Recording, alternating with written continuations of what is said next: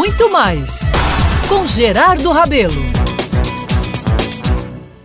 Meus amigos, minhas amigas, ao entrar em cena depois do café da manhã e das atividades físicas obrigatórias, me dei conta que nesta quinta-feira, 15 de julho, se comemora o Dia do Homem. Confesso que imediatamente comecei a fazer um comparativo ao que acontece, ao movimento que é dado com festas, comemorações, atos públicos nos festejos pelo Dia da Mulher que ocorre em março. Fiquei com inveja, viu? Muita inveja. Amigos, na minha agenda pessoal, aqui muito reservadamente, para hoje não consta nenhum compromisso que não seja os da rotina de sempre. Fazer esse papo aqui.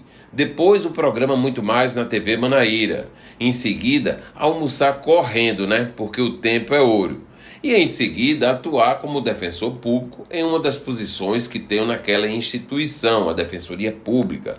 Por fim, voltar ao escritório para reunião com auxiliares de um novo desafio que estou assumindo e que mais para frente eu direi em detalhes por aqui. E não para aí não, viu? À noite terei compromisso social que não decidi ainda se vou prestigiar. Ou seja, até quase às 23 horas deverei estar em cena trabalhando e me divertindo, porque faço o que gosto.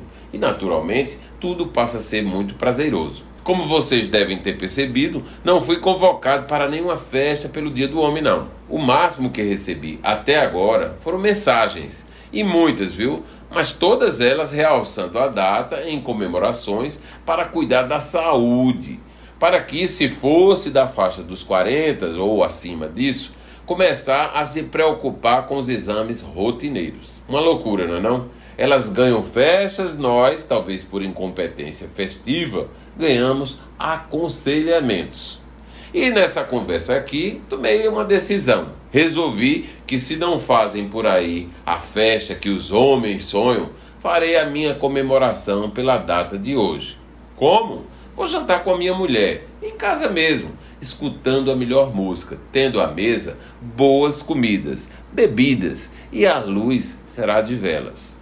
Já imaginou, né? E viva nós! Eu sou Gerardo Rabelo e todos os dias estarei aqui na Band News FM Manaíra contando histórias, fazendo reflexões e constatações da vida que a gente leva, que será sempre muito boa.